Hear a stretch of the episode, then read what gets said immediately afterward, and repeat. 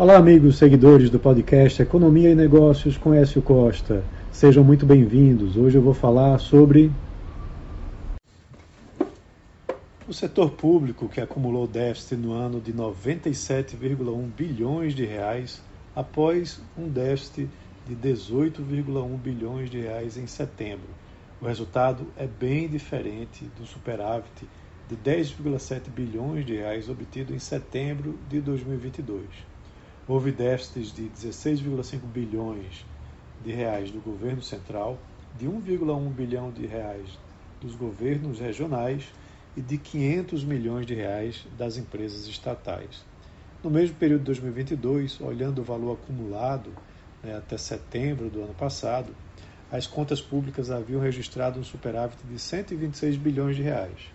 A piora no acúmulo deste ano, portanto, foi de 223 bilhões de reais, considerando o déficit desse ano. O saldo negativo acumulado desse ano representa o pior resultado para esse período desde 2020, período da pandemia, quando o governo elevou gastos com benefícios para a população. Com a PEC da transição, o governo obteve autorização para gastar 168,9 bilhões de reais a mais esse ano. Esses gastos se tornaram permanentes com a aprovação do arcabouço fiscal, a nova regra para as contas públicas aprovada pelo Congresso Nacional. Ao longo do ano, as despesas têm aumentado e as receitas caído, né, piorando ainda mais o resultado. O governo chegou a propor no orçamento de 2024 que as suas contas tivessem um déficit zero. Para atingir esse resultado, porém, a equipe econômica propôs medidas de aumento de arrecadação em 168 bilhões de reais para o próximo ano.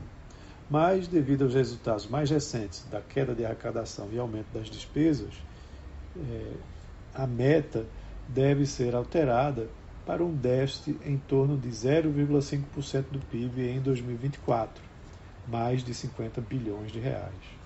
O déficit primário acontece quando as despesas ficam acima das receitas, sem considerar os juros da dívida pública. Quando ocorre o contrário, há um superávit.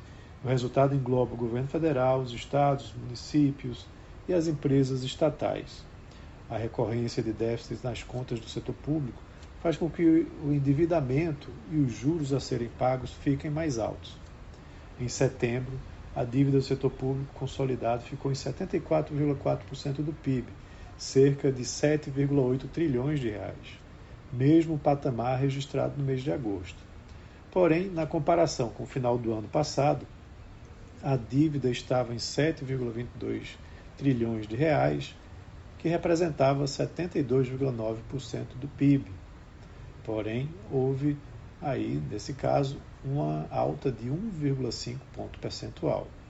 A relação dívida-PIB mais alta é, reduz a confiança dos investidores no país e as agências de rating fazem downgrade da nota do Brasil, encarecendo a rolagem da dívida por ter que contratar com juros mais elevados. A previsão, mesmo com o arcabouço fiscal, é que a dívida pública brasileira venha a atingir 87,2% do PIB em 2032.